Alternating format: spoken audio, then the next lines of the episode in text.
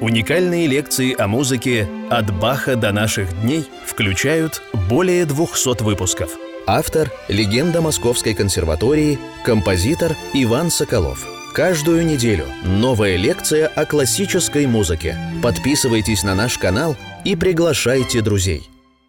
Дорогие друзья, мы начинаем 216-ю лекцию нашего цикла «Музыка от Баха до наших дней» или композитор Иван Соколов – о музыке.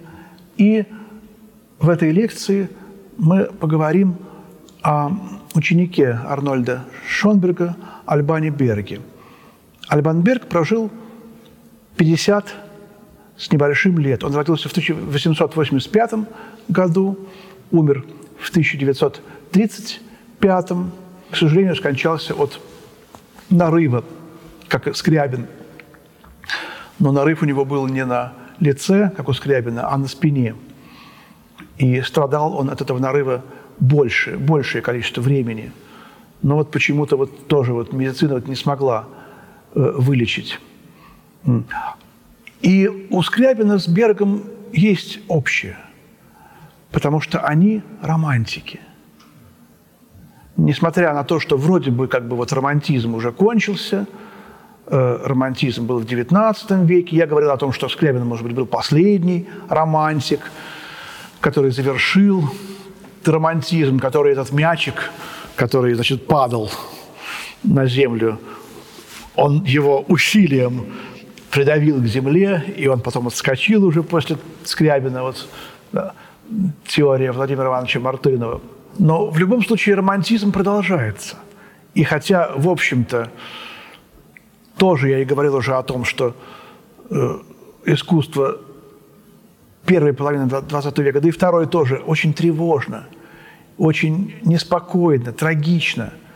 Но вот эта вот тяга к красоте, к добру, к, и даже к простоте, она немножко все равно живет э, во всех композиторах.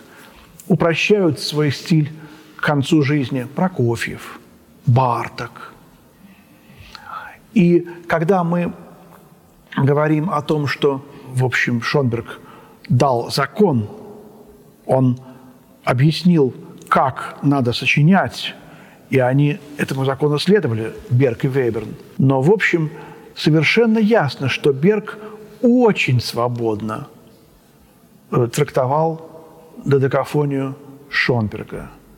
Правда, не везде. Вот в опере «Лулу» последнем сочинении, э, незаконченной опере «Лулу» Берга, очень строгая додекафония. Берг – невероятный романтик. Фортепианная соната Берга, опус 1, она в сущности очень романтическое сочинение, наполненное страстью, наполненное скрябинским и, может быть, даже немножко чайковским э, ощущением – музыки, эмоциональной экзальтацией, гиперэмоциональностью.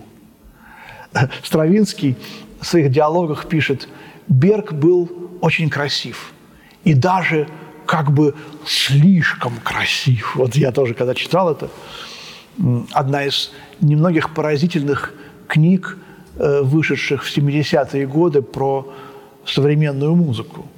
Книга диалоги Стравинского и Крафта, переведенные. У нас вот было мало э, настоящих таких интересных книг. Э, в 60-е годы была скандальная книга Григория Михайловича Шнейрсона о музыке живой и мертвой. Такое идеологическое, тупое название, что вот, мол, есть музыка живая – это музыка наша, советская, Дунаевский, Хренников, Дзержинский Иван Иванович. Ну, да, ну, Прокофьев в лучших образцах, да. А есть музыка мертвая, это значит Пулес, Шакхаусен, Мессиан, вот, ну, Шонберг там.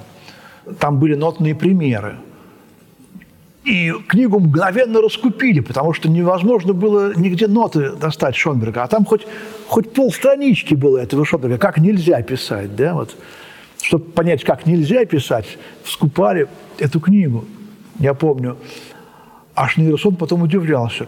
Да я же и не хотел. Он, я просто хотел вот написать книгу об этих композиторах. Я помню, когда в 1973 году э, вдруг приехали к нам в Москву страсбургские ударники. Шесть человек со своим ансамблем. Это такое богатство было ударных инструментов. Я уж не помню, может, 72 может, 74 год. И мне было там вот буквально вот там 13-14 лет. Я пришел в этот зал, весь зал заставлен какими-то диковинками, маримба там, темпле-блоки, литавры с педалями. Все это было тогда в диковинку. И не пробраться было. Микрофон стоит для ведущего, появляется сзади Шнейрсон и смотрит, как, как ему к микрофону. О, и начинается его лабиринт. Значит, все, все смеются. Но, говорит, не пройти. И вот тогда мы ионизацию Вареза впервые слышали все в исполнении этого ансамбля. Да. А в 89 году, когда началась перестройка, все стало вдруг можно, все разрешили. И мы решили устроить концерт музыки живой и мертвой. Вот так вот.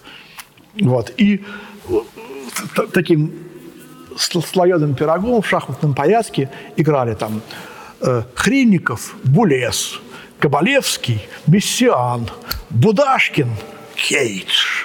Вот. И, в общем, вот так фрапировали этим. На самом деле потом оказалось, что нету этой разницы как таковой, ну, в таком духе, что, в общем, и то, и другое музыка, и они как бы так немножко, в общем, ну, отличаются друг от друга. Вот подобного рода эксперименты со слоеным пирогом напомнили мне еще одну историю. Уж расскажу ее, хотя она не относится к Бергу. У меня есть друг Патрик де Клерк. Э, он устраивал концерты в Генте, в Бельгии. И там в зале, значит, устроили такую вторую сцену. Высокий потолок, и э, выезжает вдруг посередке так, такой, такая сцена, вторая, с, с роялем. На, этой, на, на, втором, на втором этаже, который выезжает, стоит Стенвей. Вот. И он, значит, устроил концерт э, э, дьявольской и ангельской музыки. Внизу, на первом этаже, он пригласил рок-музыкантов. И они исполняли там, скажем, 8 рок-песен. Условие было все про дьявола.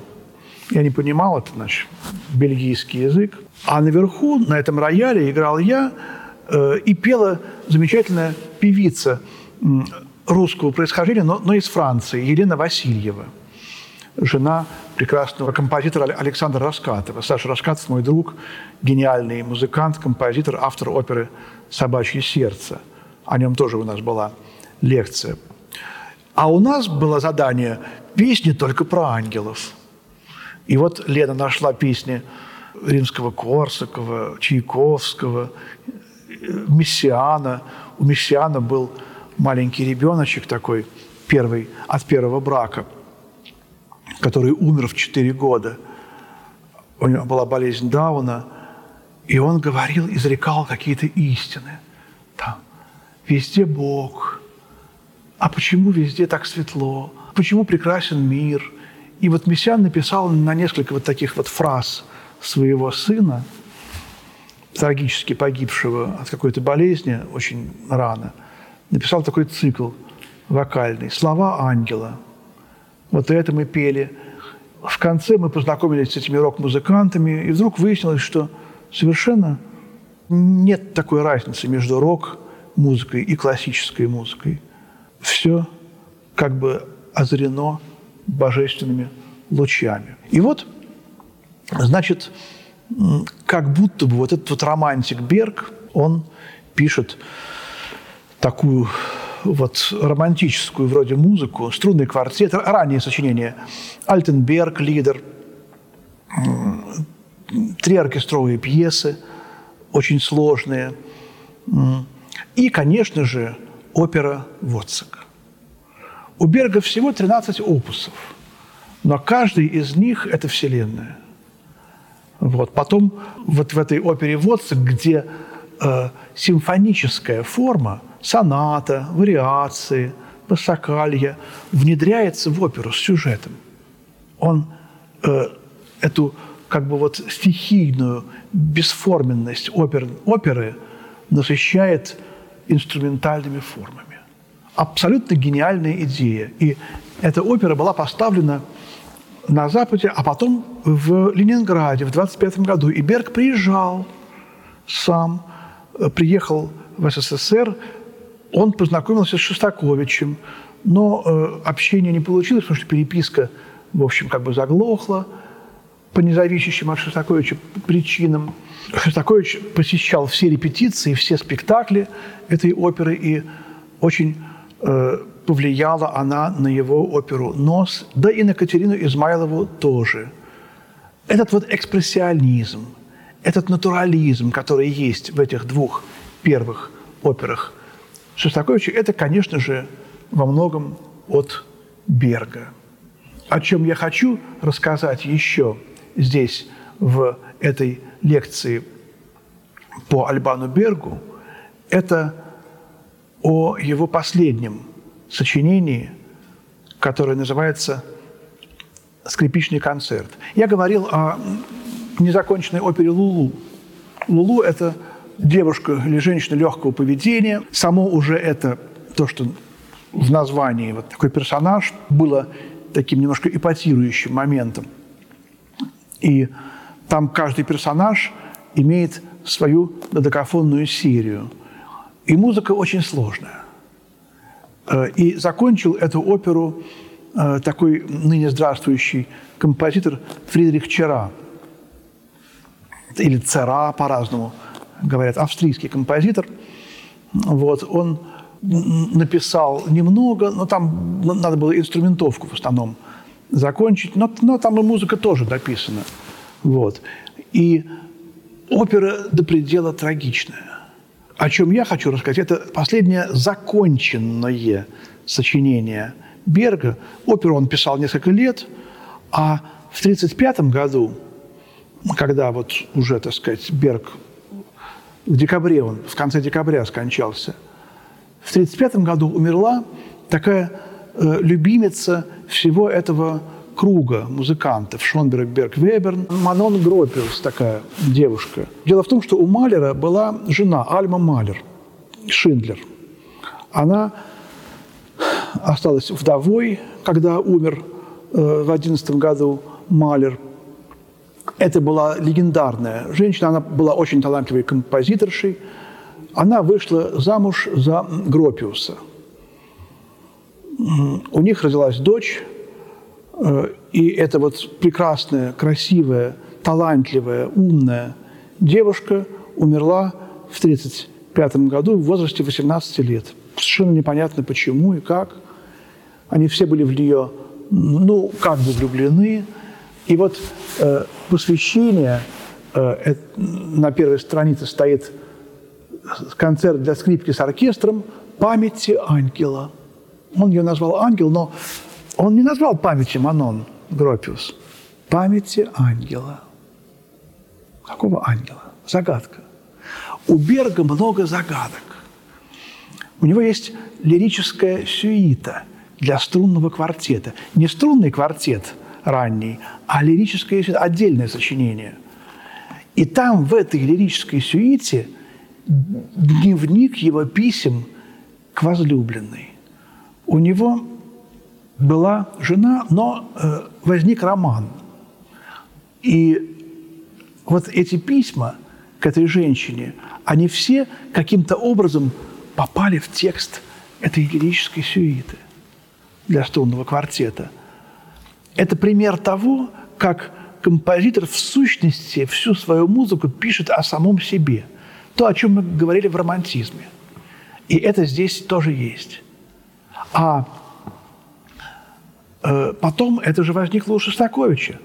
Помните, как в десятой симфонии Шостаковича в третьей части вдруг возникают э, буквы имени казахской аспирантки, в которую он был влюблен, Шостакович. И это все знали. И даже я об этом читал в книге, изданной в СССР в 60-е годы. Путеводитель по симфониям Шостаковича. И там была таки, такая личная, в общем-то, вещь написана. Ну, при том, что у него...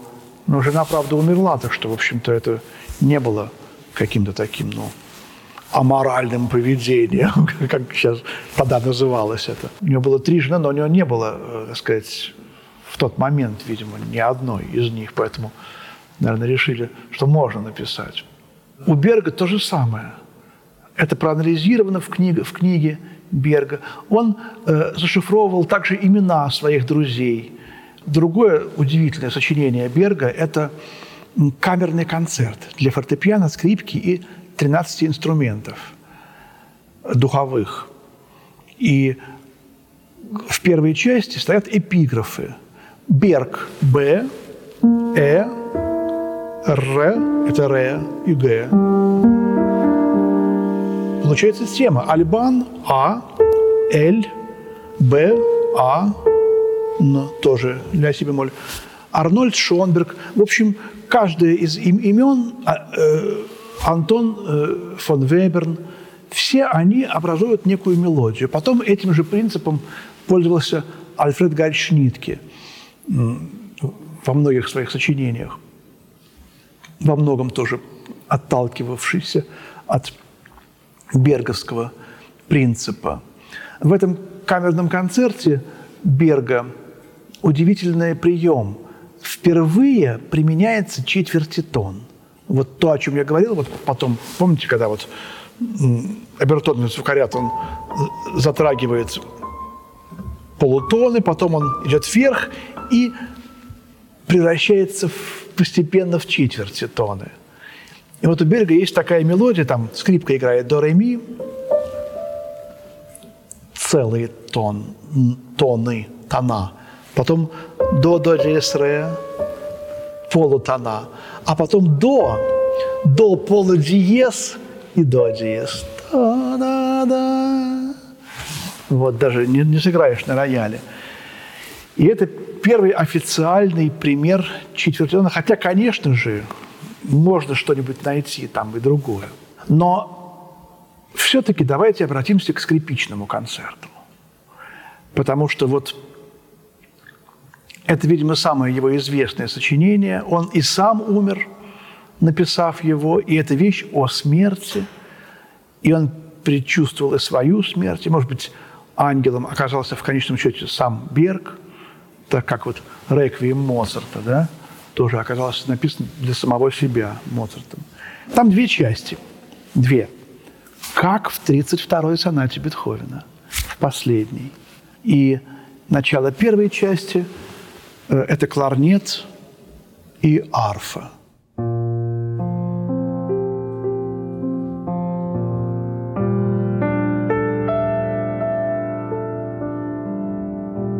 Вот такая волшебная музыка. Видите, пустые струны скрипки. Они звучат как-то мертво и немножко слишком звонко, неодухотворенно. Но все равно это очень мягкое. Вот. А это, эту си бемоль играет бас-кларнет, потому что обычный кларнет не может, это низко для него. А остальное – кларнет. Но кларнет удваивается арфой. И вот это сочетание кларнета и арфы, оно дает полную иллюзию того, что это рояль. Потому что мягкость молоточка, который стучит, даже не стучит, а прикасается к струне, это кларнет. А удар – это щипок, это арфа.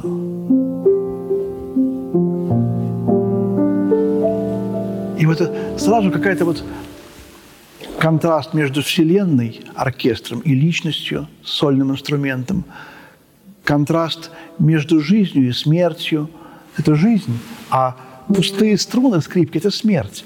Э, в лекции об альтовой сонате Шостаковича тоже мы э, это разбирали, этот прием.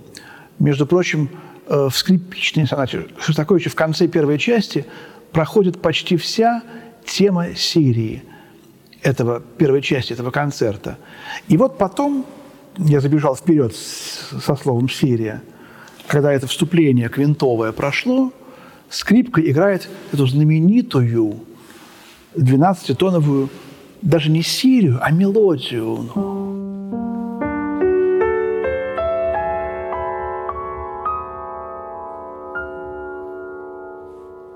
Вот эти вот 12 тонов, не повторяющихся, они невероятно красивые.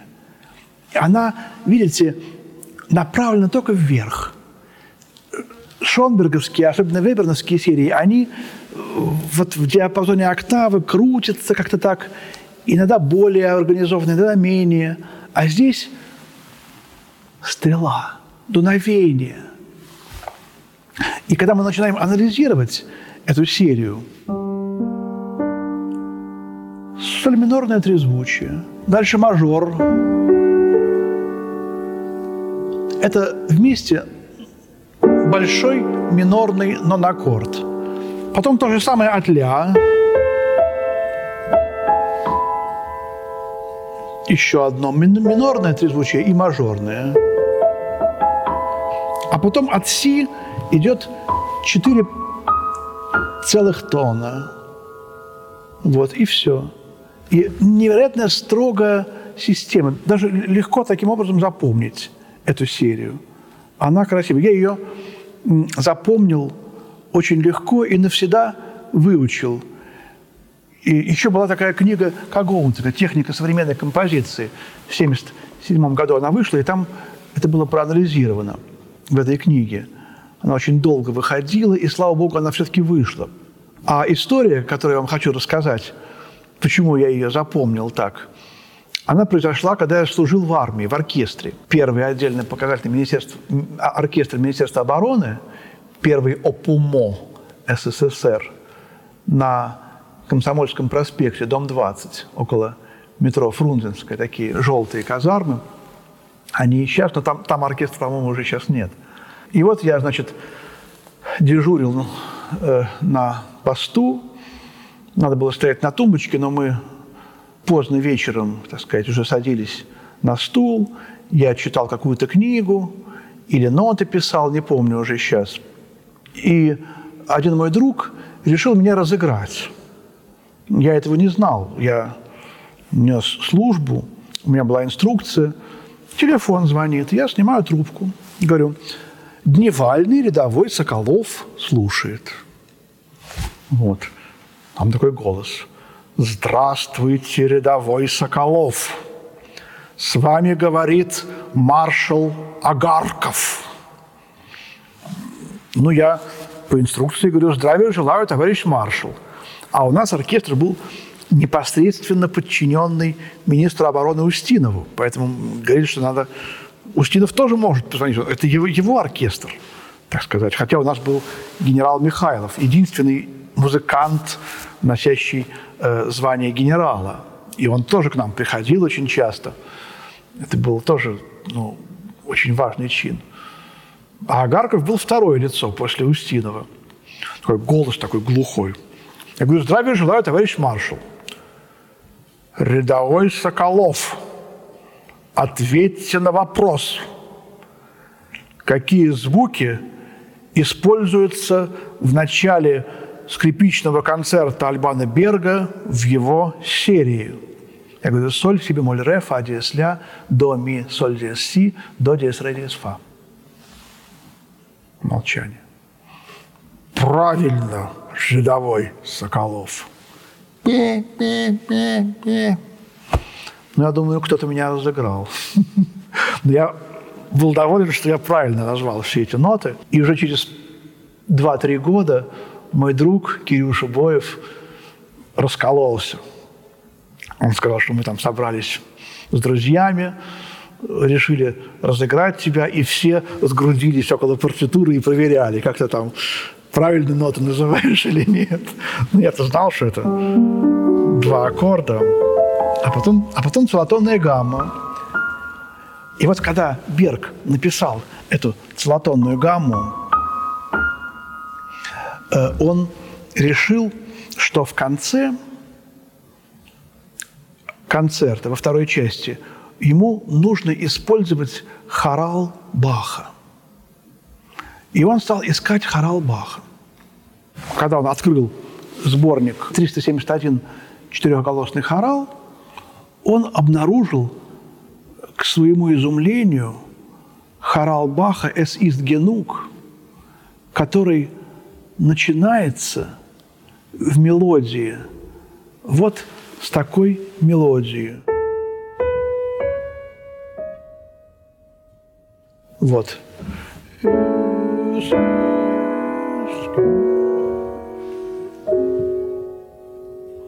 Вот такие совершенно невероятные для Баха аккорды. Потому что, во-первых, начать мелодию с такого созвучия, любой музыкант скажет, это было невозможно во время Баха. Да и во время Бетховена, и Шуберта тоже, и Шопена. Потому что это тритон. Вот. А СС Генук достаточно, довольно. Я ухожу из этого мира, я пожил уже в нем. А гармонии, доминанта, доминант септаккорды повторяющиеся. Вот.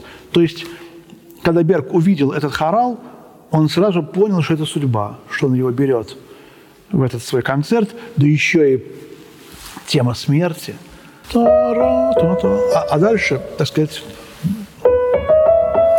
уже более обычное баховское продолжение. И вот тут, конечно, э, слились многие факторы, э, которые сделали и это сочинение, и работу над ним, и то, что это просто гениальная музыка. Вот.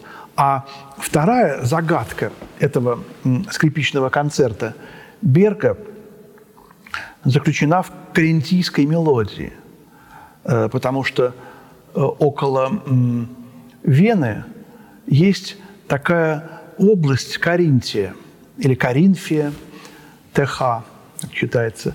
И там нету городов, это деревенская область, больших городов там нет. И вот появляется каринтийская мелодия.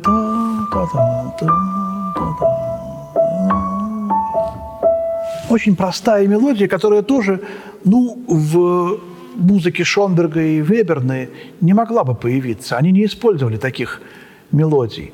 Только Берг мог отважиться в своей музыке, являясь правоверным додекафонистом, вдруг дать такую мелодию, серию из трезвучий состоящую почти, да, включить хорал Баха, это, это коллаж, это очень такой, ну, смелый прием. Тогда это никто не использовал. Только Шостакович в 15-й симфонии включил Россини и Вагнера. В то время это было, ну, скандал немножко. Да еще и народную мелодию. Это же у нас не Брамс, да? Вот по поводу этой народной мелодии карентийской есть тоже такая, ну, как бы гипотеза. Вот мне об этой гипотезе рассказала Патриция Капачинская. А оказывается, она где-то прочла – Оказывается, у Берга был внебрачный сын, внебрачная дочь. Когда Берг был молодым человеком, буквально лет, не знаю сколько, 17-18 ему было, у них была в доме служанка лет 30, постарше его. И у них был роман. Когда выяснилось, что служанка беременная, ее уволили, и Берг ни разу не видел эту дочку. И это был его единственный ребенок. Эта женщина была очень простого звания, она была крестьянка, она жила именно в Коринфии. И Берг знал, где она жила. И когда он почувствовал, что он неизлечимо болен, этот нарыв на спине, он не заживал, фурункул. Он приносил ему неимоверные страдания, и заражение крови могло бы начаться в любой момент. Он решил поехать э, в эту деревню и хоть разочек посмотреть на свою дочь. Я уж не знаю, что там дальше было. Увидел ли он ее, была ли она жива, эта дочь. была ли жива мать этой дочери, то есть возлюбленная Берга. Но, в общем, вот тут опять типичная для Берга и для романтизма связь музыки с личной жизнью. Несмотря на вот эту вот антиромантическую такую э, рациональную, модерновую додекафонию, которая была и у Шонберга, и у Веберна, да и у Берга в Лулу. Послушайте Лулу.